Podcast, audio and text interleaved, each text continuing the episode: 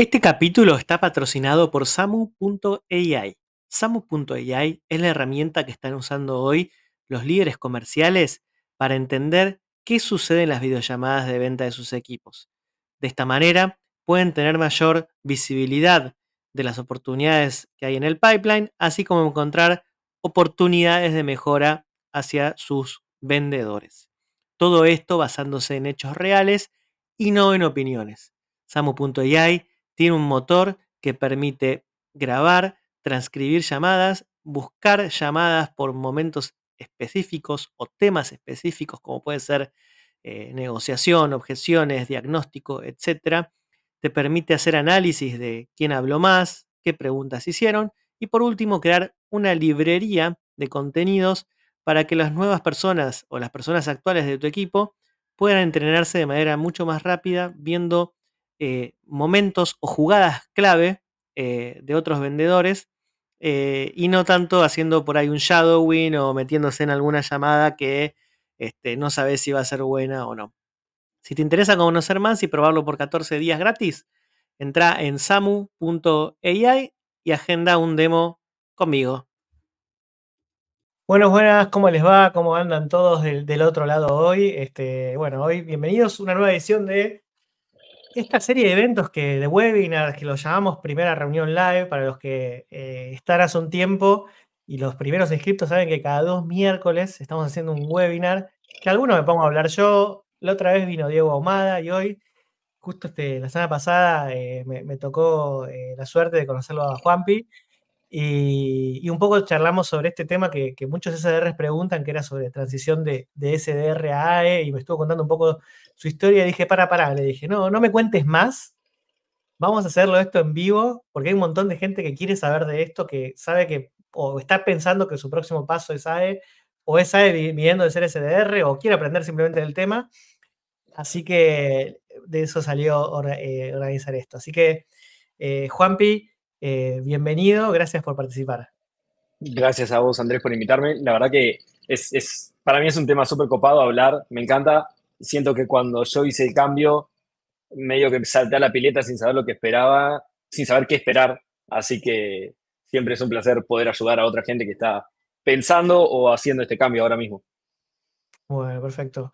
Bueno, Juanpi, si querés vamos directo al grano y mm, me gustaría que por ahí me cuentes un poquito ¿Cómo, ¿Cómo, fue esa transición? ¿Qué, qué, qué, qué había pasado? ¿Por, ¿Por, qué te promocionaron? Y bueno, ¿qué, cosas, ¿con qué cosas te encontraste? Súper, súper, sí. Yo probablemente empecé mi carrera en ventas como cualquier otra persona sin intención de trabajar en ventas. Eh, creo que hasta ahora no conocía a ningún vendedor que haya salido de la facultad diciendo, che, yo quiero vender como profesión, yo quiero ser ahí. Eh, eso no existe. nunca conocí a nadie hasta ahora que me haya dicho eso.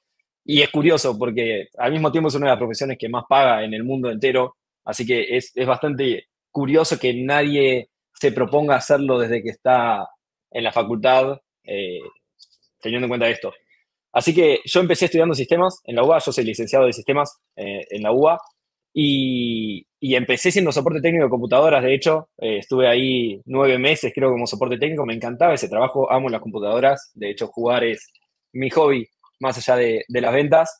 Y, como a los 10 meses, creo, trabajando como soporte técnico, había una persona, un, gerente en esa época en la pyme en la que trabajaba, que le debo mucho, a decir verdad, porque fue la primera persona que me dijo, che, creo que podrías trabajar en ventas, ¿no querés intentar pasar a account manager en esta pyme?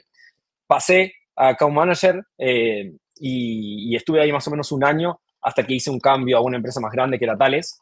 Y ahí en Tales fui pasante nueve meses y después pasé a un rol de preventas eh, dentro de tales.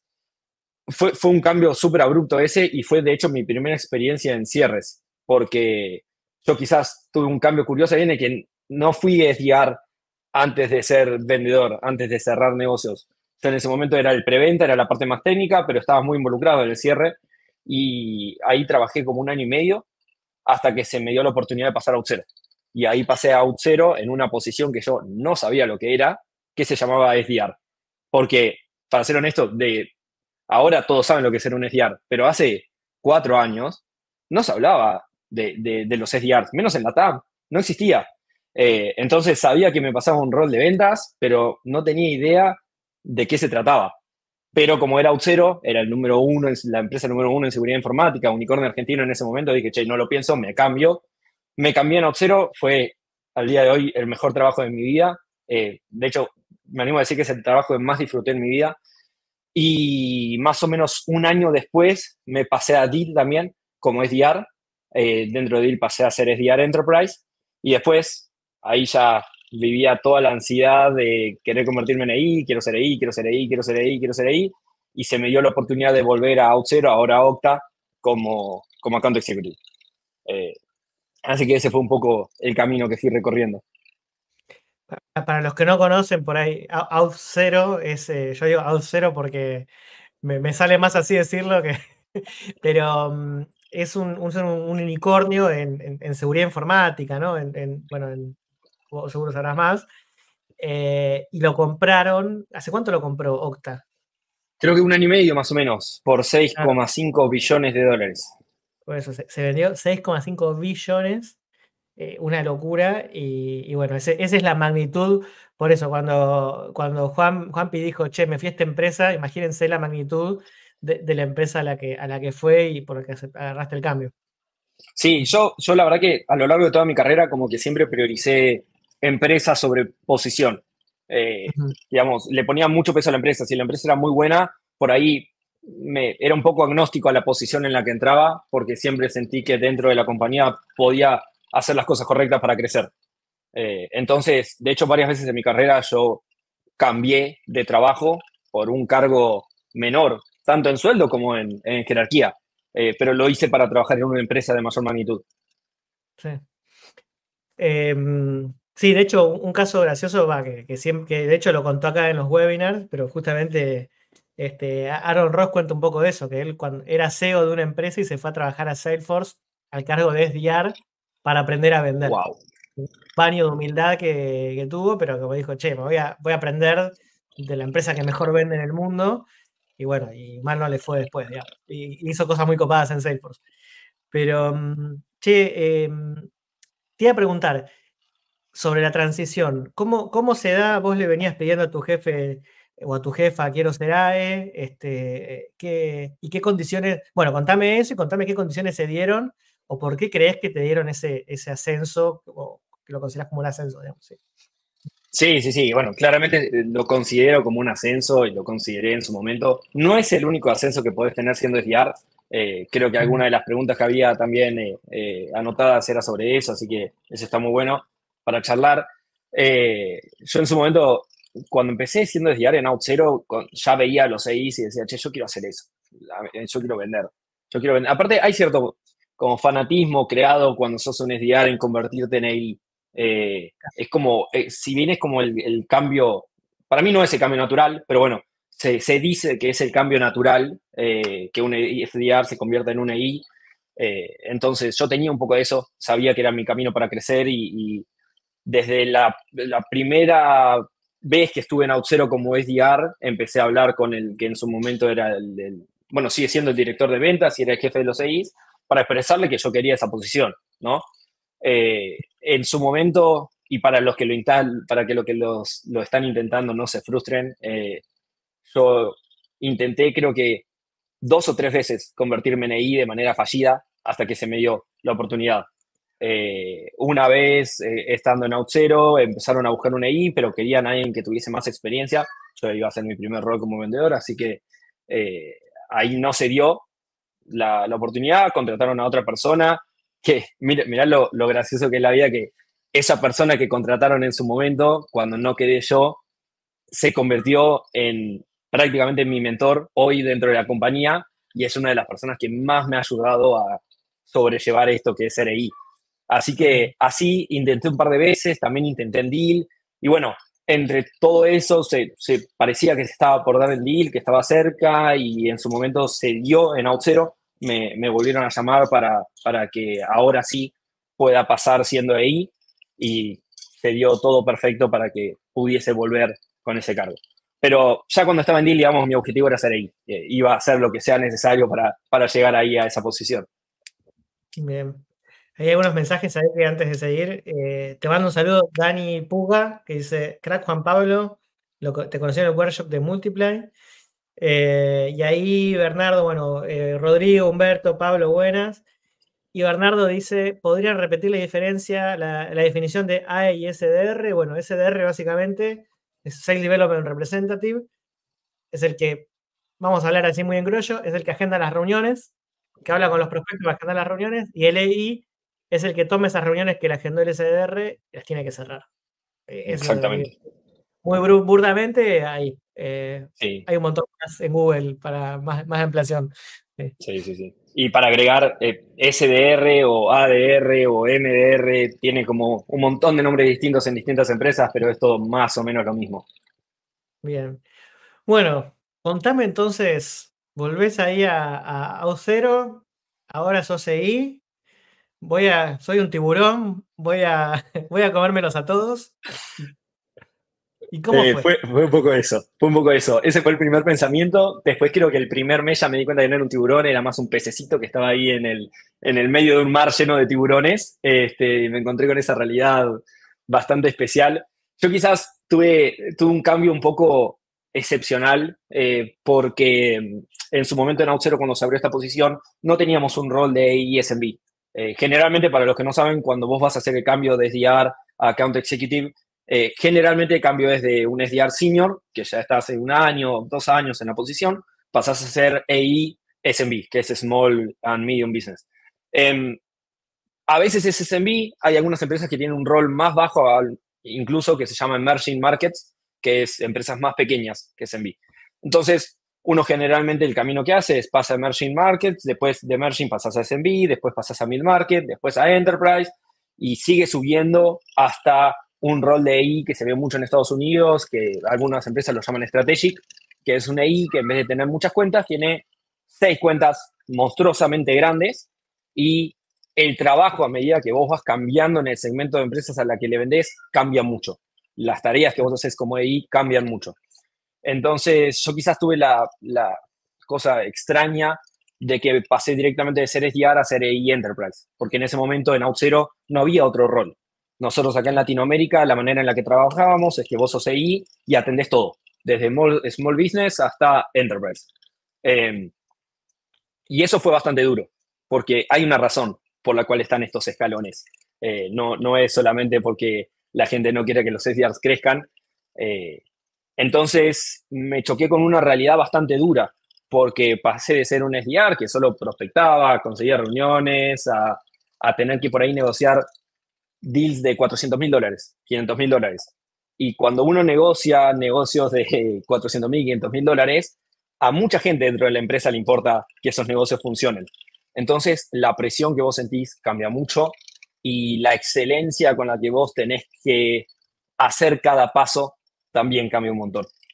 Eh, así que fue duro. A, nivel de estrés, te digo que esos primeros meses sentí más estrés del que nunca había sentido en toda mi vida y, fue, fue bastante brusco. Tuve que aprender mucho, muy rápido, en muy poco tiempo. Bien. Y, cómo, bueno, o sea, ahí yo, yo sigo acá viendo el, el, el Juanpi que ya tuvo sus primeras semanas, su primer mes de trabajo. Eh, nada, se, termina estresando, hay un salto extra, que es esto, que es cierto, esto que decís que es, es mucho, me imagino yo que vos me dirás, pero es mucho más fácil venderle a un SMB porque mm, no tienen procesos de decisión tan complejos, estás trabajando mucha menos plata, es más fácil decidir sobre menos plata para, para un comprador y, te toca esto, te toca este monstruo que, que, son, que son las grandes cuentas, ¿no? Eh, después de entrar en pánico, estresarte y todo, ¿qué plan de acción tomas? Digamos, ¿no? ¿Cómo, qué fue las, las, medidas que empezaste a hacer eh, y que te funcionaron y también no te, funcionaron, puede ser? Yo, yo, creo que en las primeras semanas entré como con un poco de desconocimiento, le llamaría.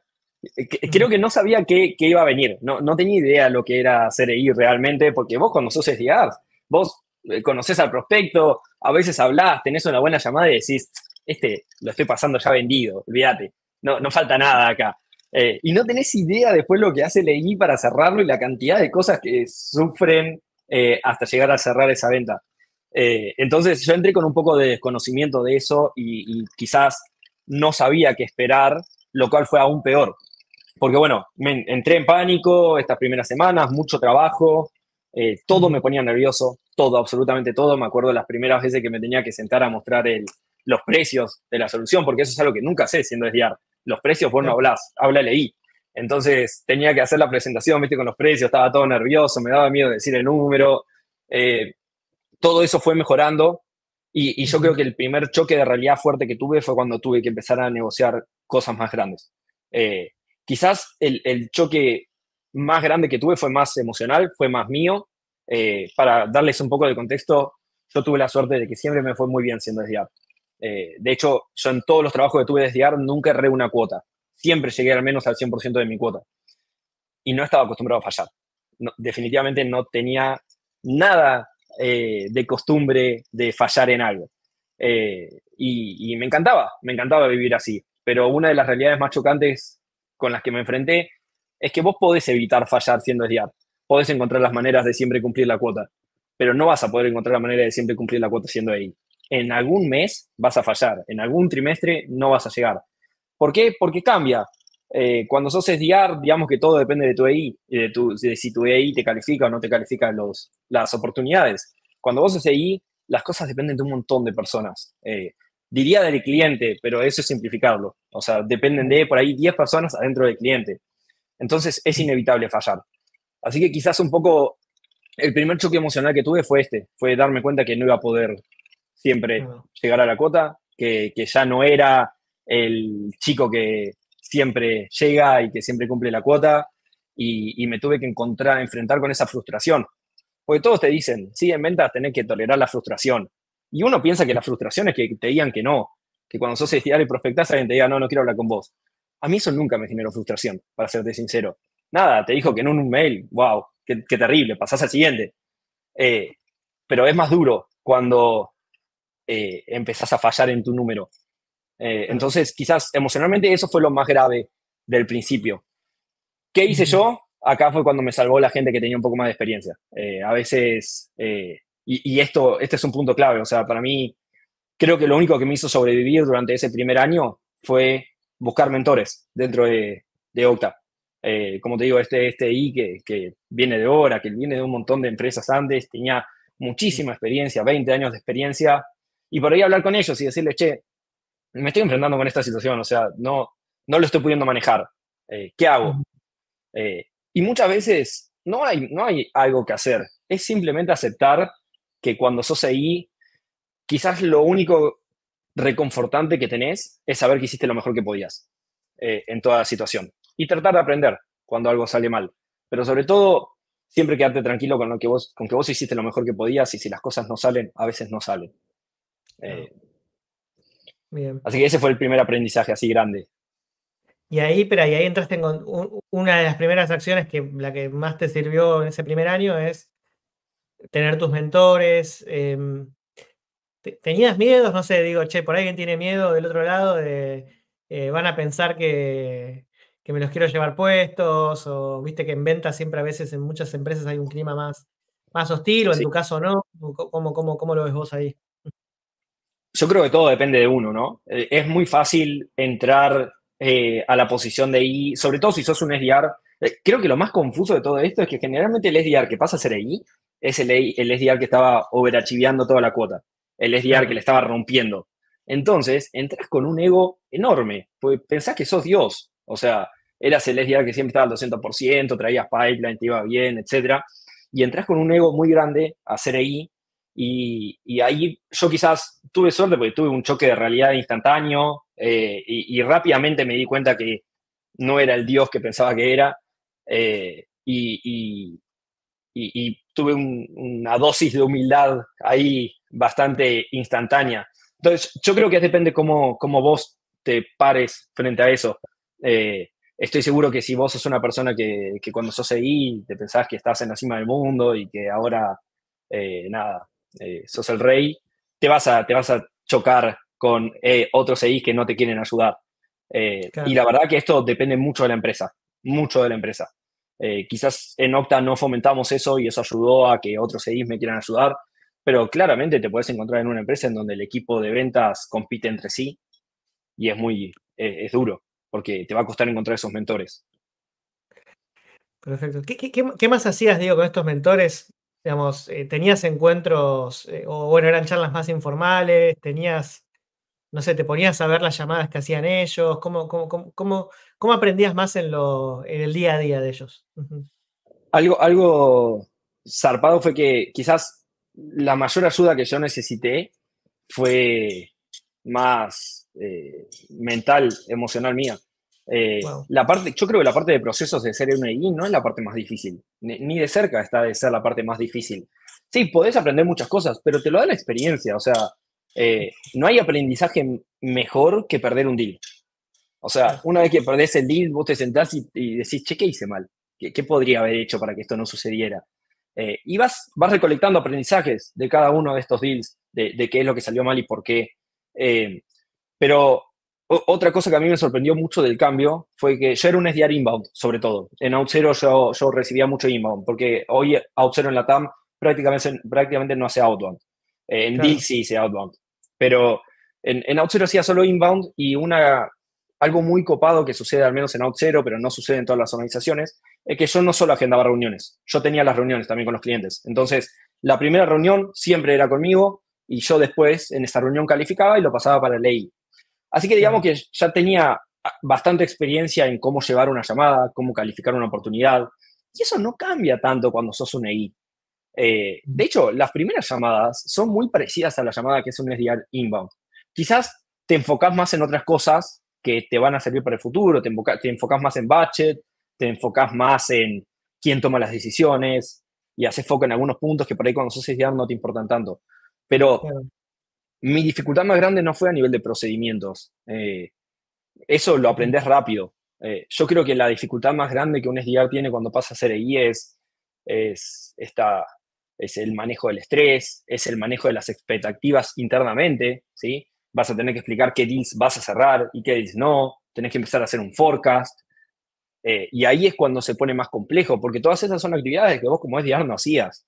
A lo sumo, venía tu manager y te preguntaba, che, ¿cuántas esquivos vas a hacer hasta el final del mes? Y más o menos, tres, cinco, y, no había mucho más que eso. Eh, cuando sos SI, los forecasts se vuelven más exactos. Todo depende de la empresa en la que trabajes, igual obviamente, pero en general, si trabajas en una empresa grande, eh, los forecasts se empiezan a volver más exactos, se empieza a volver más difícil eh, pegarle a lo que vas a vender. Y cómo, lo, lo, más difícil para mí fue aprender a detectar los clientes que se iban a cerrar que los clientes que no se iban a cerrar. ¿sí? Eh, pero solo te lo da la experiencia. Eh, te juro que es escuchar a 100 clientes, llegar a cerrar algunos y ahí te empezás a dar cuenta cuáles son las cosas que tienen que suceder para que algo se cierre. De hecho, hoy, hoy en día siempre me río con mis compañeros porque hay veces que estoy llevando un negocio. De hecho, tengo un par hoy que están en esta exacta situación, que está llevando un negocio y y lo tenés forecasteado para cerrarse, no sé, este mes, y, ya empezás a tener un olfato de que hay algo que va a salir mal. O sea, literal empezás a pensar, che, esto viene siendo demasiado fácil, algo acá va a pasar, eh, porque no va a poder ser así de fácil. Y casi siempre que pensás en eso, te juro que algo pasa. al final, en la última aprobación, alguien dice, no, se cayó. Eh, y, no lo puedes creer, pero te juro que pasa. Eh, entonces creo que eso fue lo más difícil para mí. Y ahí sí, me ayudé mucho en mentores. Eh, mentores de dos tipos, te diría. Los primeros, mentores en LinkedIn. Eh, me, aportó una banda. Yo sigo a muchas personas, bueno, Tito, uno de ellos, pero también a Ian Cognac. Eh, hay un montón de, gente que, enseña mucho sobre cómo ser un EI y eso me sirvió mucho. Y por el otro lado, también me apoyé mucho en mis compañeros, que, actualmente eran EI y que me podían dar una mano. Bueno, perfecto. Y eso, de hecho, algo que dijiste ahí el otro día, escuchaba a Chris Orlov, no sé si lo seguís también. Sí, pero para mí es, como hoy. De, hecho, el, podcast favorito del año mío es el de Chris Orlov, que lo sacó hace poco. Y, mm, y él decía esto: que los buenos AIs buscan el riesgo, olfatean el riesgo. Y te decía como que si un deal muy viene muy bien, volver a validar qué cosas pueden hacer que se vaya de, con el comprador, qué cosas son las que hacen que se pueda ir de las vías de, de, de, de, dice por eso. Pero, pero nada, está bueno. Che, y, nada, y me imagino esto que contás también, porque digamos, quiero, es como que creo que hay como dos elementos que vos, como que estás reforzando mucho este elemento psicológico de decir mentalizate, y después sí te voy a querer preguntar algunas cosas más tácticas u, operativas y de diferentes de acciones, pero para, cerrar más lo, psicológico, ¿cómo era esto de, de tener que forecastear un negocio ahora? Eh, nada, ¿qué, qué, qué, ¿cómo fuiste aprendiendo? Me dijiste un poco con la experiencia, pero digamos, ¿cómo, cómo fuiste manejando también esa, eso de la expectativa con, tu jefe, con, vos mismo, ¿no? Este, ¿cómo, fue esa parte más de, la, planificación, digamos?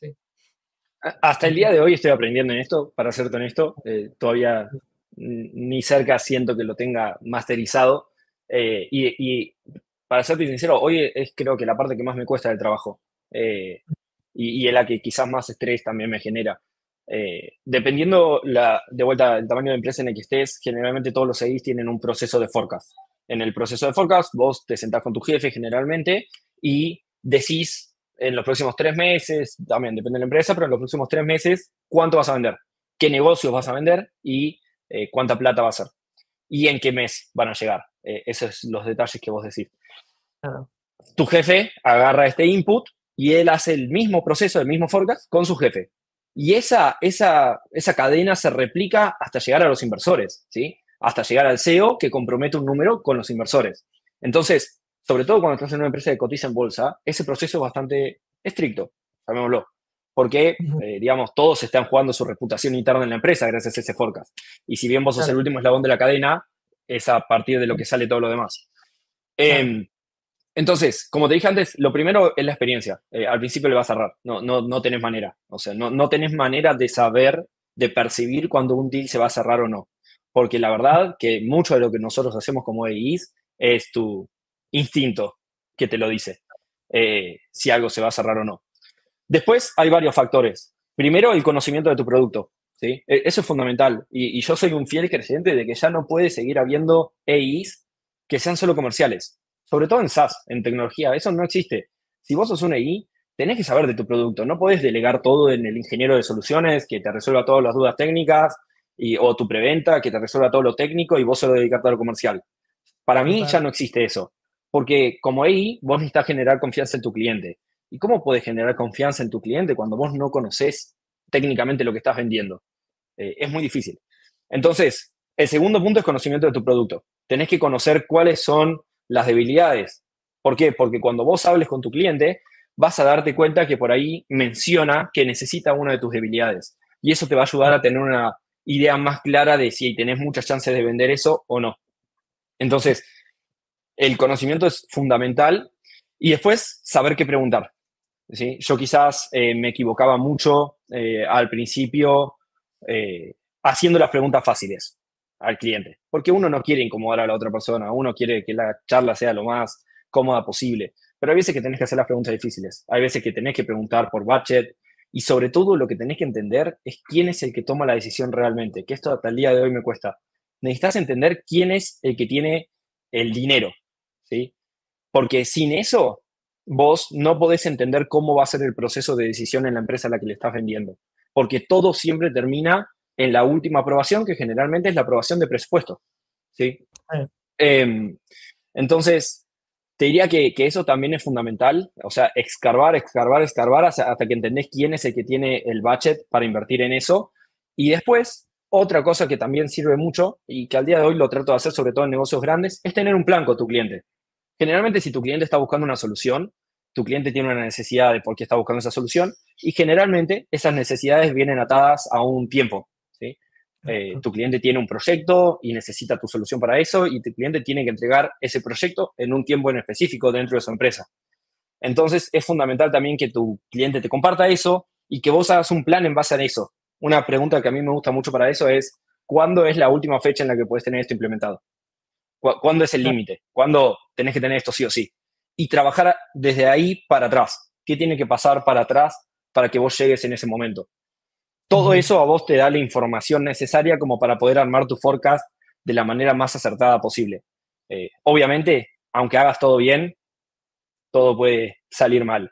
Eh, y algo, por ejemplo, que me decía mi, compañero, mi, compañero ahí que, que, me ayudó siempre un montón es, eh, hay muchas cosas en un proceso de ventas que vos no podés controlar, pero lo que vos tenés que intentar como AI es tener visibilidad sobre el proceso de ventas, ¿sí? O sea, vos le podés llegar a tu jefe y decir, che, esto se cayó. Pero antes de haberle dicho eso, vos deberías haberle dicho, está el proceso de decisión en esta etapa, hay una decisión que van a tener que tomar el cliente que puede ser por sí o por no. Pero tenés que tener visibilidad de qué es lo que está pasando. Eh, eso es lo que siento que hace un buen EI. Eh, a ver, me parece primero súper, no sé si se me está cortando, pero bueno, si no sigo hablando. Eh, me parece súper interesante. Ah, ok. Me parece súper interesante primero que lo que vos decís, y esto es decir, cuando vos le decís al cliente, e, es, tal cual, o sea, el cliente del otro lado es como que nosotros le damos mucho en la venta muchas veces, y del otro lado tenés un proyecto que una empresa tiene que ejecutar y que posiblemente tenga un deadline, o sea, y si no tiene un deadline es posible que no sea una prioridad. Y ahí es donde una calificada. Entonces, ya para darte vuelta así, cambias toda la tonalidad con el que le vas a hablar al cliente y vas a ser como un aliado, ¿no? Y no como un, eh, como un molesto que le va a decir, y tenés novedades, tenés novedades, tenés novedades. Y, este, mm, y armar, esa, mm, armar ese plan también creo que está bueno porque es donde vos podés, desde tu experiencia, trabajando con muchos compradores, de decirle, no, mirá, acá hay algo del plan que me parece que vas a tener que meter a esta persona, que por ahí no la viste venir. Entonces, exactamente. Ah, no, no, sé cómo lo ves. Eh, exactamente, y, también a, mí me costó mucho entender esto, pero aunque no parezca, porque siempre, viste, cuando la gente habla de ventas, eh, vos te imaginás al vendedor de autos usados que te está tratando de vender un auto usado, no importa lo que vos necesites. O sea, vos necesitas un triángulo, bueno, toma, te vendo un cuadrado eh, y suerte. pero hoy ya no es así, o no debería hacerlo, sobre todo no en SaaS. Y algo que a mí me costó mucho entender es que tanto tu cliente como vos tienen el mismo objetivo, aunque no parezca. O sea, yo, vendo, yo vendo software para autenticación de usuarios. O sea, si una compañía está haciendo una página web y, quiere, y no se quiere dedicar a la parte de autenticación, compra nuestra solución para no tener que desarrollar eso. Entonces, yo tengo el objetivo de vender mi solución, ¿sí? Pero el cliente tiene el objetivo de no tener que encargarse de autenticación. Entonces, el objetivo es el mismo. Él necesita una plataforma de autenticación y yo la quiero vender, ¿sí? Todo lo que sucede en el medio es parte del proceso. Y sí, alguna vez vamos a tener intereses contrarios porque yo lo voy a querer vender por lo más caro posible y él lo va a querer comprar por lo más barato posible, pero al fin y al cabo el objetivo es el mismo. Entonces, eh, se trata de ayudarlo a tu cliente a recorrer el camino de la forma más amena posible, mientras que vos tenés que intentar conseguir la información que te ayuda a tener visibilidad para poder comunicar internamente, porque Ley vende para afuera, pero también tiene que vender para adentro, ¿sí? No, no es un solo lado. Eh, vos también tenés que setear expectativas internamente, tenés que vender un proyecto muchas veces. Muchas veces vos internamente vas a recibir un lead que vos decís, escuchen, necesito ayuda, esto va a ser grande, hoy es chiquito, pero va a ser grande. Y, y, una de las tareas más difíciles que tiene LI es que vos tenés que negociar internamente con un montón de personas sin ser el jefe de nadie. Entonces tenés que lograr que las personas te ayuden, pero sin poder imponerles nada. Sí, es verdad. está, buena esa definición. Es, que sí, pasa un montón, pasa un montón y, una vez que tenés eso en la cabeza de que vos no estás tratando de imponerle una venta al cliente, vos en realidad lo que, lo que estás tratando de hacer es ayudarlo a recorrer ese camino de comprar una solución de la forma más simple y fácil posible para él o ella. Che, me, encanta y este tema es un tema que a mí me, puedo quedar hablando horas también, pero como que, porque sobre todo que estoy alineado en esta visión de, esto, de, del, vendedor como un, un, project manager del comprador, ¿no? Que, tiene el recurso más importante, uno de los recursos más importantes. Es una buena definición esa. Necesita. De hecho, hablan de eso mucho. La, tendencia, lo vemos en los newsletters, todo, pero hablan de esto del buyer enablement. Es como la habilitación de cómo yo hago que el comprador tengo una experiencia donde no se frustre, donde pueda comprar fácil y, bueno, y, este, y el que más sabe de compra, este es lo más loco. El que más sabe cómo comprar soy yo, el vendedor. O sea, soy el vendedor. Exactamente. El, que más tiene que saber vender es el cliente. No soy hay, un ejemplo muy bueno de eso, que, que, vivo todos los días, que es que casi todos los proyectos hoy Y, ojo, porque acá hay algo zarpado que es que estamos en un momento en las ventas de software que siento que es como un antes y un después. Eh, hoy, hoy yo no lo sé, porque yo empecé a vender hace poco. Entonces yo tengo la ventaja de que quizás empecé a vender en el peor escenario macroeconómico posible que alguna vez existió. Porque todos los que venden hace 20 años te dicen, che, nunca fue tan difícil como ahora.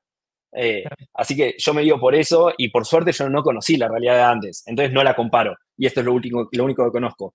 Pero hoy todos los presupuestos se pelean a muerte. Eh, a los clientes les cuesta mucho conseguir el presupuesto y todos los proyectos terminan siempre en una conversación en la que tu, tu champion, tu, la persona que está liderando el proyecto, tiene que convencer a otra persona internamente de que le dé el budget para ese proyecto.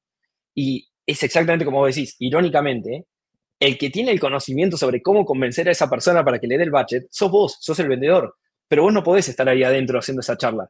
Entonces lo único que vos podés hacer es ayudar a esa persona a que tenga todas las herramientas posibles para lograr convencer a ese último actor. Pero es eso, es como esto, la otra, la otra mm, eh, imagen que, que, uso mucho es la de uno se imagina como en la mesa de una reunión con el otro, como enfrentados con el comprador, y la escena tiene que ser que estamos los dos del mismo lado, y yo un poco te, estoy tratando de ayudar a organizarte internamente, pero es eso, es como yo como equipo de ventas mucho le hablaba de eso un montón, como le decía, pero esta persona nos quiere contratar a nosotros y el jefe le va a querer contratar al otro por el precio. Entonces vos tenemos que ayudar a esta persona que convenza de, o sea, no tenés que convencer vos a esta persona, tenés que hacer que esta persona convenza al, jefe. bueno, y, esto quizás no lo mencioné antes, pero también hablando del forecast y todo eso, una, algo que a mí también hasta el día de hoy estoy tratando de aprender a detectar y aprender a, trabajar con eso, es tenés que estar seguro de que estás hablando con la persona correcta dentro de la empresa. ¿Y quién es la persona correcta? La persona correcta es alguien que tiene la capacidad de tener un contacto directo o poder acercarte a vos a tener un contacto directo con la persona que tiene el presupuesto. ¿Sí? Porque muchas veces te va a venir un proyecto que parece muy bueno, que la persona tiene mucho ímpetu, que la persona ama tu solución y, vos pensás que vas a vender seguro, porque estás hablando con una persona y te dice, nada, me encanta esto, lo amo, eh, es exactamente lo que necesito. ¿Y, qué es lo que pasa? Agarrás esa llamada, te vas así, todo manija, qué contento que estoy, vas a hablar con tu jefe y le decís, tengo este proyecto, lo vendo seguro, lo vendo seguro, olvídate. Y después te la pegás contra la pared porque resulta que esa persona no tenía la autoridad internamente dentro de la compañía para eh, lograr eso, para lograr llevar el proyecto hasta la etapa final. Sí, a mí me, pasa eso. De hecho, hace poco me pasó con, alguien que me decía, sí, no te preocupes, que esto lo vamos a comprar el año que viene, ya entra en el presupuesto. Ok. ¿Y quién me da el presupuesto? No, tengo que ah, ok. ¿Qué, quiero que hacer? Que nos diga que sí o que no. ¿Qué cosas va a valorar? O sea, yo entiendo que a vos te encantó y a vos te sirvió. Pero ¿qué cosas para que te apruebe un presupuesto tu jefe tiene que, decir eh, valora para un sí o un no? Vamos a pensarlo juntos, ¿viste? ¿no? Pero como que si no, yo, yo me iba de esa call y decía también, ya está, lo ponía verbal en mi CRM y, esperaba que, cayera el, contacto, ¿no? Así que sí, eso también te, pasa mucho y, sí, sí, sí, y también ahí es donde aporta mucho tu manager. Eh, realmente ahí es donde aporta valor, porque por más que a vos no te guste, porque ¿qué es lo que pasa después de eso? Después de eso vos tienes una llamada de forecast y vos le decís a tu jefe, che, voy a vender esto en esta fecha, eh, con este monto. Y tu jefe te empieza a hacer preguntas. Y ahí es donde esas preguntas que te hace tu jefe como EI te hacen dar cuenta que no tenés tan claro esa oportunidad como vos pensabas que la tenías. Porque te empieza a preguntar, ¿quién es el que va a aprobar eso? ¿Quién es el que tiene el presupuesto? ¿Ya lo pidieron? Eh, ¿Cómo van a justificar ese, este gasto? Y, ahí es donde tu manager es el que te hace dar cuenta eh, lo, que, lo que está pasando, que, vos no tenés tan clara esa oportunidad como querías, eh, y ahí es donde su, experiencia es lo que te, ayuda a ordenarte un poco. Me, río porque me imagino como que cuando tienes una call tan buena, no querés arruinar ese momento tan lindo, haciendo las preguntas que hay que hacer, las, preguntas feas y duras, digamos, ¿no? De, de, hecho, una de las cosas más difíciles para mí como EI es que vos tenés que internamente comunicar como un pesimista, pero actuar como un optimista. Eh, cuando vos comunicás internamente, tenés que ser pesimista, tenés que siempre imaginarte el peor caso posible. Eh, y, después, obviamente, actuar con optimismo. Eh, tenés que motivar a tus compañeros a que le pongan fichas a ese deal porque vos sabés que puede salir. Entonces, e, ese arte es muy difícil. Es muy difícil porque salís totalmente volteado de un forecast, porque te arruinaron con preguntas que no sabías responder, y sin embargo tenés que cambiar la cara y decir, bueno, ya pasó, vamos a encaminarnos de nuevo. Eh, y eso es constantemente. La vida del EI, a diferencia de la vida del SDR, es una montaña rusa. Una semana estás en la cresta de la ola y sos Dios, y la otra semana eh, estás arruinado. Y, ahí otra frase que me dijeron, que, la posté, le hice un posteo en el de LinkedIn incluso, es, eh, ¿puedo decir malas palabras acá? ¿Puedo decir una mala palabrita? ¿Chiquitita? Bien. Eh, no sos un boludo cuando estás al 50% de tu cuota, ni sos Dios cuando estás al 200%. ¿sí? Que eso es importante. cuando sos ahí te van a hacer sentir que sos Dios cuando cumplís con tu cuota. Pero es importante que vos tengas la cabeza fría de darte cuenta que vos sos la misma persona que trabaja de la misma manera cuando haces tu cuota y cuando no la haces. Porque si no, realmente te va a costar eh, mantener la cabeza fría, pensar con claridad y mantener tu optimismo a lo largo del año. Bien.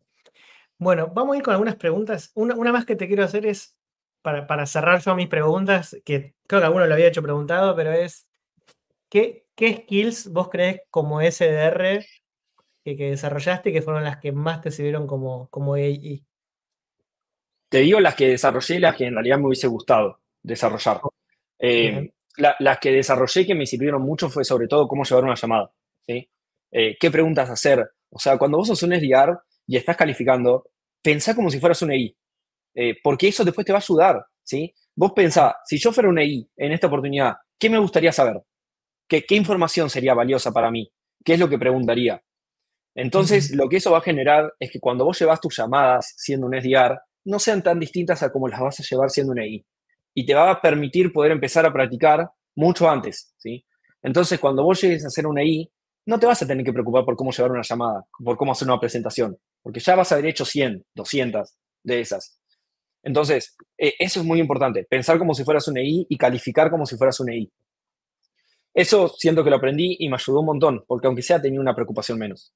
La segunda es aprovechar el tiempo como es SDR para aprender técnicamente sobre tu producto. Cuando sos ahí ya te cuesta conseguir el tiempo para hacer eso. Entonces, aprovechás el tiempo para hacerte un experto, ¿sí? Molestá a todos con preguntas técnicas, eh, pedí ayuda. Eh, de hecho, yo cuando era SDR en OutZero me acuerdo que me había animado a empezar a hacer demos de la plataforma. Entonces, cuando era un SDR aprendí a hacer una demo completa de toda la plataforma, cuando no tenía por qué hacerlo. ¿sí? Em, después, creo que una de las más valiosas, que yo no la aprendí, pero me hubiese gustado aprenderla, es a tolerar la frustración. Y de vuelta, no es la frustración de, che, no me contestó. Eh, es la frustración de, che, fallé. Pensé que iba a lograrlo y fallé. Eh, porque una de las cosas que más hace la diferencia cuando sos una I es, no vas a poder evitar fallar, pero tenés que aprender a levantarte rápido. Eh, a mí me pasó, sin, ir más lejos, tenía un deal enorme que iba a pasar, que eran como 700 mil dólares, eh, era en Monterrey, en México. Eh, me acuerdo que estaba cerrando el trimestre y para todo parecía que se cerraba, todos me decían, tranquilo, esto se cierra. Fui a Monterrey presencialmente, estuve ahí con el cliente, me fui con un día antes de terminar el trimestre y la oportunidad se cayó en ese último día. algo que parecía que venía perfecto y se cayó. ¿sí? Obviamente ya estaba arruinado, fue la primera vez que perdí un negocio tan grande y emocionalmente estaba arruinado. Pero a los dos días dije, che, ya está, no, me puedo quedar acá llorando por, por el día que perdí. Vamos a intentarlo de nuevo. Lo volví a intentar, eh, seguí intentando ese día, lo seguí persiguiendo, seguí persiguiendo. Otro trimestre, estaba a punto de cerrarlo otra vez, otra vez se cayó el último día del trimestre y al final lo cerré el día siguiente a ese. ¿sí? Eh, entonces, la lección es, no podés evitar fallar pero lo que tenés que aprender es a levantarte rápido. Y mejor si lo puedes aprender siendo un SDR, ¿sí? Eh, tenés que aprender a hacer un blanqueo de tu cabeza y decir, ok, salgo de nuevo, ya está, ya lo perdí.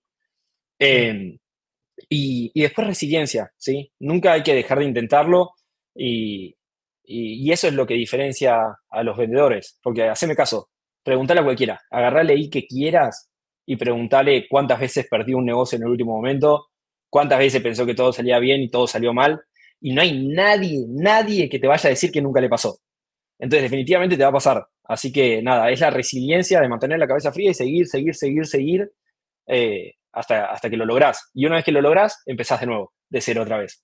Y esa es la, la vía de ley me, río porque eh, mi primer trabajo como ahí, fue hace, como 10 años, más de 10 años, me, me pasó eso de que yo tenía que prospectar todo y nos cae un lead por inbound y cuando me, y me lo pasan a mí, yo era el más junior, y me pasan eso, me dicen esto, no era una marca conocida, era una agencia, todo, y entro, voy a la reunión y caigo con mi jefe igual, y el ticket, lo que querían levantar era un ticket de que te diga 15 veces más grande que cualquier ticket promedio que teníamos. Era como, y y avanzaban y era como, vamos a avanzar, vamos Y ya era tipo, era un sí, ¿viste? Era sí, sí, sí. Me acuerdo que cometí el gran error, ¿viste? Que dicen, los peces se, cuentan, los muertos se cuentan Los muertos se cuentan fríos. Es la frase célebre de mi jefe esa. La tengo acá. el gran error de novato y le invitó a mi familia a comer por la comisión que iba a cobrar. No, no. Es como que la frustración que te viene, aparte por, por haberlo comunicado hacia afuera también, fue como, me sentí un tonto, pero no, es normal, después lo aprendí que era normal y se me cayeron otros deals, pero nada, fue como, me, hiciste acordar a eso de que sí, tipo, era como, uff, era, me acuerdo que, la empresa, cuando venía el dueño de la empresa, ¿viste? Y me decía, ¿y? y yo era más junior, ¿y vamos a cerrar este o no, no vamos a cerrar? Me decía, ¿viste? Como, yo tipo, nunca hablaba conmigo el tipo, pero bueno, lo tenía aquí en el forecast y era como, y ahí sentí eso. No. Y, de vuelta, ahí nada, para los que lo vayan a vivir, porque si te estás convirtiendo en EI lo vas a vivir, eh, tenés, que, tenés que saber, tenés que aprender a, protegerte a vos mismo sabiendo que hiciste todo lo que podías. O sea, lo único que vos podés hacer es hacer todos los días lo mejor que podés. Eh, después es difícil, pero tenés que un poco alejarte emocionalmente del resultado. Bien. Bueno, vamos con preguntas. Eh, tenemos varias que hicieron antes de la, charla, así que la verdad que estaban muy buenas y, agradecemos bastante las preguntas que estamos viendo recién con, con Juanpi. Em, bueno, a ver, estoy, viéndolas porque algunas ya las charlamos. Esto de qué perks innegociables de un SDR se necesitan para triunfar en el rol de A, es un poco lo que estuvimos charlando recién. Cualquier cosa lo vemos. ¿Qué más te gustó? ¿Por qué crecer? Em, Ah, había una que leímos que me había gustado bastante, que, quería hablar. Alguien preguntó eh, ¿por, qué, por qué pasar de SDR a AI, si es solo la parte económica. Me, pareció súper interesante esa pregunta. Porque si sos... un gran SDR conocido por, varios. Me, pareció muy acertada esa, esa duda. Eh, porque la realidad es que no. No, no es AI. ¿Sí, perdón? Sí, sí, dale, léela así ¿Por qué crecer siendo SDR? ¿Solo motivo económico? ¿No consideras que por mejorar tu closing perdés skills como SDR en los primeros metros? ¿Cuál es el verdadero costo de oportunidad de ser AE perdiendo tu performance como SDR? Me pareció genial la pregunta. quiero contestar la primera parte primero. ¿Por qué crecer? Eh, no necesariamente tenés que crecer para ahí, ¿sí? Y eso es una confusión que veo en todo el mercado y me pone loco. Si vos sos SDR, tenés mil salidas laborales posibles. No es el único camino posible ser un EI, ¿sí? Te lo digo porque si vos no estás convencido sobre ser un EI y pasás a ser EI, te vas a encontrar con una realidad tan chocante, tan dura, que si vos no estás convencido de que esto es lo que querés para vos, te va a costar sobrellevarlo. Entonces vas a cometer un error. Hay mil salidas posibles cuando vos sos un SDR, ¿sí? Lo que, lo que uno tiene que intentar es posicionarse internamente dentro de la empresa para conseguir eso. ¿Qué quiero decir? Si vos no querés ser EI, no vas a necesitar acercarte mucho al director de ventas o al jefe de los EIs. Pero si vos querés trabajar en marketing, empezá a trabajar con marketing. No esperes a, que te den la oportunidad para hacerlo. Ofrecete eh, como voluntario para ayudar en lo que puedas, a darles una mano. Tratá de aparecer, porque cuando surja la posición van a pensar en vos. Lo mismo, puede ser marketing, podés trabajar en partnerships, podés seguir la carrera del SDR. Yo tengo una, una de mis mejores amigas que, siguió la carrera del SDR y está haciendo todo el caminito para ser SDR Manager, SDR Director, y puede ser muy exitoso siguiendo el camino del SDR, ¿sí? Eh, yo creo que solamente tenés que pensar en, pasar ahí si vos sentís que eso es lo que a vos te gusta. También te puedes equivocar y pensar que era lo que te gustaba y que no lo sea, ¿sí? Pero no es el único camino posible, hay mil. Entonces, no, se encasillen en eso si no es necesario. Eh, y después, si perdés habilidades como es DR, la verdad que no estoy seguro. Yo siento que uno nunca se olvida de cómo prospectear. Eh, yo creo que lo hacemos tanto tiempo cuando somos SDR que te queda grabado en la cabeza. Quizás perdés un poco el, el estar en el día a día de las técnicas nuevas, ¿viste? Y no sé, de mandar un GIF, de la secuencia, de, estas cosas, pero yo te aseguro que si sos seguí dos años y después por alguna razón volvés a prospectear, lo aprendes al toque, lo aprendes con mucha más velocidad de alguien que, que está empezando, porque ya conoces las bases. Entonces, no siento que pierdas muchas habilidades generalmente, sobre todo porque hay muchas posiciones de I, no es mi caso ahora, pero hay muchas posiciones de I en donde tenés que seguir prospecteando, donde tenés que prospectar el 30% de tu tiempo o lo que sea y conseguirte tus propias oportunidades. Eh, y, y, de hecho también creo que había una pregunta de, de cómo repartir tu tiempo entre prospecting y cerrar, ¿no? Sí, había una que, que te la leo acá, que dice... Bueno, sí, pero tenía que ver con eso, cómo manejar el... Sí. negocios, pero no puedo dejar de prospectar. Ya, y eso va a pasar. Entre agendar reuniones y cerrar negocios. ¿Cómo saber a qué negocios darle prioridad para el cierre? Bueno, a qué negocios darle prioridad creo que ya lo vimos con las respuestas anteriores, ¿no? O sea, primero es la experiencia que te da un poco ese feeling de cuál es el que vale la pena poner eh, foco. Y después creo que es un, un, un pensamiento más lógico, ¿no? Eh, por ahí, si tenés una oportunidad de 25 mil dólares más o menos segura, pero tenés una de 500 mil que podés trabajar, obviamente le vas a poner foco a la de 500 mil porque necesitas cerrar eh, 40, si no me equivoco, de las de 25 para llegar a, no, 40 no, eh, pero bueno, necesitas cerrar muchas, 16. Ahí está, creo que 16 de las de 25 para llegar a, a 500.000. Entonces, es un poco ese razonamiento lógico eh, y, y, empezar a detectar de vuelta cómo es el proceso de decisión de la empresa y los actores que van a participar ahí. Una vez que sos seguido durante un periodo de tiempo, te juro que hay veces que vas a entrar a una llamada, vas a escuchar cómo te hablan de las necesidades, vas a escuchar cómo te hablan de su realidad, que vas a decir, che, esto, esto es real, esto es serio. Eh, y, te das cuenta de las más mínimas cosas. ¿Qué sé yo? Yo me doy cuenta cuando entro una llamada y en la primera llamada invitaron a su CISO a participar. Y sí, ya es una green flag. Ya sabes que el, el máximo exponente en esa organización está involucrado en el proyecto. Eh, claro. Entonces vas a empezar a ver como esas green flags a medida que vas, o red flags en su defecto, a medida que vas avanzando. A mí me pasa y me pasaba mucho en muchas empresas que trabajé con el, el tipo de preguntas que te hacían también. Porque sí. eran preguntas que ya te hacían visionándose para mí usándolo. Era como que eso era clave para mí. Y, de eso pasa mucho. Y, de vuelta, eso lo empezás a detectar un montón con la experiencia. Por ejemplo, te vas a empezar a dar cuenta que hay algunas cosas que pasan cuando el deal se está por cerrar. ¿sí? Por ejemplo, mi, mi solución se cotiza en base a cantidad de usuarios. Siempre hay un momento cuando estás llegando al final del negocio que el cliente reduce la cantidad de usuarios que habían proyectado. Que habían proyectado 50.000 y te dicen, no, no, al final van a ser 40.000 eso es una green flag, porque significa que ya se sentaron a ver realmente para no gastar plata innecesariamente.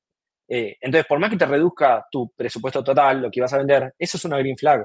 Y así vas a ir detectando un montón, que te pidan las condiciones legales, eh, los términos legales. Green flag, porque significa que ya están hablando con el departamento de legales. Y así empezás a detectar como un montón de patrones que te hacen entender que esa oportunidad es real. Eh, y después respecto a la otra de cómo repartir el tiempo entre prospecting y cierre, yo le hice la misma pregunta a, un gurú ahí de LinkedIn que se llama Ian Cognac hace dos años, creo. Y la respuesta es súper lógica. O sea, si vos sos un EI que está haciendo prospecting y cerrando, siempre tu prioridad tiene que ser cerrar, pero todo el tiempo que no estés gastando en cerrar deals tiene que estar gastado en prospectear. Eh, él habla mucho de, de, un tipo de actividad que se llama Revenue Generating Activities, o sea, actividades que generan revenue de alguna manera. Y él dice que la clave del éxito es que la mayor parte de tu tiempo esté gastada en actividades que generan revenue. Esas actividades que generan revenue son básicamente tres. Cerrar un deal, avanzar un deal en curso o prospectear para nuevos deals. Eh, ahí, entonces, sí. No, no, no, decir. Ahí te sumo que otra cosa importante que un poco lo nombraste, pero sí ahí es clave en ese rol, es saber descartar eso que no, es, que, que, no va a avanzar, digamos, ¿no? Para no poderte dar seguimiento, ¿viste? Cuando uno da seguimiento a una sí. pared, es, sí. es, eso. Es eh, nada, sí. Una forma muy clave de, de, hacer eso de vuelta es conocer tu producto técnicamente, porque cuando vos sabés lo que estás vendiendo, empezás a darte cuenta de esas red flags eh, técnicas muy temprano. Entonces, claro. qué sé yo, si el cliente está con todo el foco puesto en una feature que vos acabás de sacar, que todavía no la tenés muy aceitada, y bueno, tené cuidado, pues por ahí no va a valer la pena que inviertas tanto tiempo a eso. Pero todo, o sea, cómo invertir tu tiempo siempre depende totalmente de cuánto tiempo tengas. Eh, porque por ahí si vos no tenés más oportunidades, nada, ponele foco a esa, total, ¿qué perdés? No, no tenés el tiempo para invertir en otra cosa. Eh, si tenés muchas oportunidades en curso y concentrate en cerrarlas, porque eso es lo que te va a traer la plata. Tengo una yo, eh, ya, ya cerramos. y bueno, había muchas preguntas también de SDR, pero bueno, quizás para, para otro webinar, pero ahí pueden en primera reunión ver montón de info, tienen el curso de SDR también, así que pueden, pueden chusmear ahí. Pero te quería preguntar, ¿cómo, ¿qué consejo das? Porque había muchas preguntas de seguimiento, ¿no? Entonces digo, más allá, no tanto de cómo dar seguimiento, sino de cómo saber a quiénes le dan seguimiento, qué cosas tienen que pasar en las reuniones, o cómo vos decís, che, a esta cuenta sí le voy a dar seguimiento y le voy a poner foco eh, contra otras, digamos. Yo también vi un montón de preguntas de eso que me sorprendió. Entonces, eh, respondo a la pregunta en, dos partes. Primero, ¿qué, ves del cliente? Eh, algo que me he dado cuenta yo es que uno no tiene infinitas oportunidades para conseguir la información que necesita. Entonces, vos vas a tener pocas oportunidades como EI para hacer las preguntas correctas. Entonces, tenés que, esto va a depender mucho de tu producto y de la industria en la que vos estés, ¿sí? Porque no es lo mismo vender la gente de ventas que vender la gente de seguridad informática. Eh, pero en general, vos tenés que tener en claro cuáles son las cosas que hacen que un proyecto sea real lo que hablábamos antes del timeline, por ejemplo, eh, esas cosas que tenés que saber desde el principio. Porque, a ver, si vos desde el principio le preguntaste y el tipo te dijo que este proyecto lo tenía que tener hecho porque le van a hacer una auditoría en tres meses, listo, vos ya sabés que ese cliente realmente necesita lo que vos vas a vender, ¿sí? Entonces, tus follow-ups ya van a ser distintos, no van a ser, che, ¿hay alguna novedad? Es, fulanito, mm, me acuerdo que vos me contaste que tenías la auditoría en tres meses, en qué etapa estás, vas a tener más información a la hora de hacer ese follow-up y vas a tener más criterio a la hora de hacerlo. Eh, pero solo puedes lograr eso si en, la, en, el momento en que vos podés hacerlo, hacer las preguntas correctas, que eso es la parte difícil. Eh, y después, en cuanto a sistemas para hacer el seguimiento, eh, lo que yo hago personalmente es, sale todo en base a mi forecast. O sea, yo cuando tengo la oportunidad, me, me la pasan, hablo con ellos, trato de entender un feeling de cuándo se va a cerrar esa oportunidad. Por ejemplo, me dicen, es para el año que viene. Le digo, bueno, ok, ¿tenés presupuesto ya eh, asignado para esto? No, lo tengo que pedir. ¿Cuándo lo tenés que pedir? Ahora en noviembre. Ok, ¿cuándo ejecutan ese presupuesto que vas a pedir en noviembre si te lo aprueban? Lo ejecutamos en marzo de 2024. Ok, listo. Entonces en mi CRM yo la pongo para abril, a esa oportunidad. ¿Sí? Como para darme un mes en caso de que algo salga mal. Eh, entonces, después cuando vos te sentás de todos los lunes y mirás tu, tu, tu, reporte de forecast, vas a ver que dentro de seis meses tenés para cerrar esta oportunidad. Entonces, de ahí empezás a trabajar para atrás en los follow-ups para no olvidarte que tenés que hacer seguimiento en esa cuenta. ¿sí? Pero algo que me he dado cuenta yo con este tema de tener un sistema para hacer follow-up es que el sistema solo sirve si lo creaste vos. Eh, yo les puedo pasar exactamente, no sé, una hoja de Excel que uso para hacer mi forecast, para hacer el seguimiento pero no les va a servir.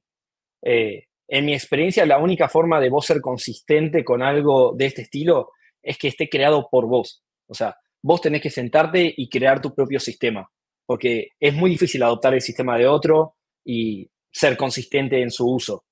Eh, pero en pocas palabras, lo que yo hago es eso, es sacar todo desde mi forecast. Sí.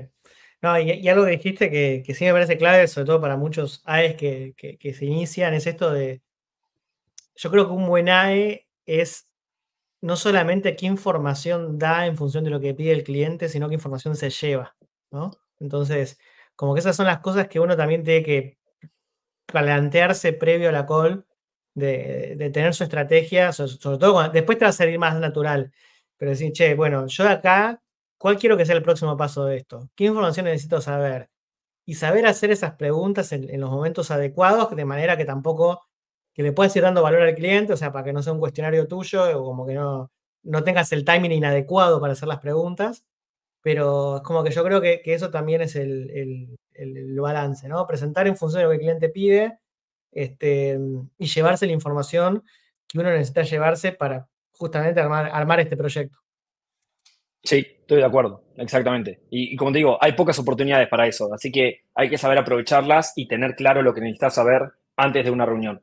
Sí, sí, sí. Así que nada, y es clave, y acá voy a tirar una publicidad mía, es clave que después puedas evaluar tu reunión. Entonces, para eso existen herramientas como la que lanzamos con la que lancé con Samu, que es para eso, que es para que después puedas ver tus llamadas y, analizar qué, falló o puedas ver la de tus compañeros. Pero bueno, no, no venía a hacer tanta publicidad, así que eso es todo lo que voy a decir por hoy. Métanse en Samu ahí si quieren ver.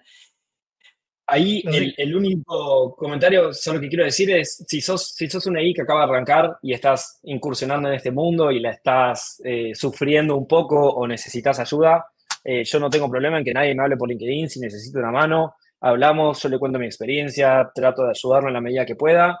Eh, y, nada, la verdad que somos pocos los EIs latinoamericanos que están surgiendo y, y somos aún menos los que vamos a formar la próxima generación de ventas, porque si hay algo que me di cuenta es que este mundo es muy chiquito. Todos los EIs más grandes se conocen entre ellos, así que nada, somos pocos los que estamos formando esta nueva generación.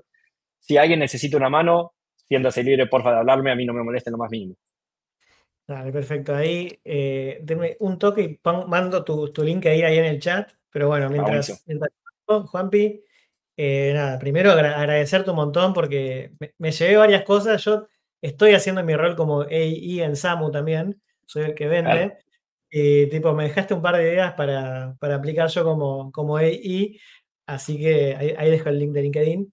Pero nada, te, quiero agradecer eso. Eh, bueno, después la gente que esté conectada ya empezará a mandar sus mensajes de, amor, pero tuvo, vi que estuvo siempre parejo. Así que nada, ya, Juanpi, muchísimas gracias. Ahí te pueden conectar por LinkedIn. Y bueno, si te parece, nos vemos en el próximo episodio. Dale, gracias Andrés ahí por toda la energía que le estás poniendo a crecer la comunidad. No va a ser, no va a ser en vano. Y muchas gracias a todos los que se sumaron para escuchar, ¿sí? Ah, perfecto, bueno, muchísimas gracias, hasta luego. Chao a todos. Thank you.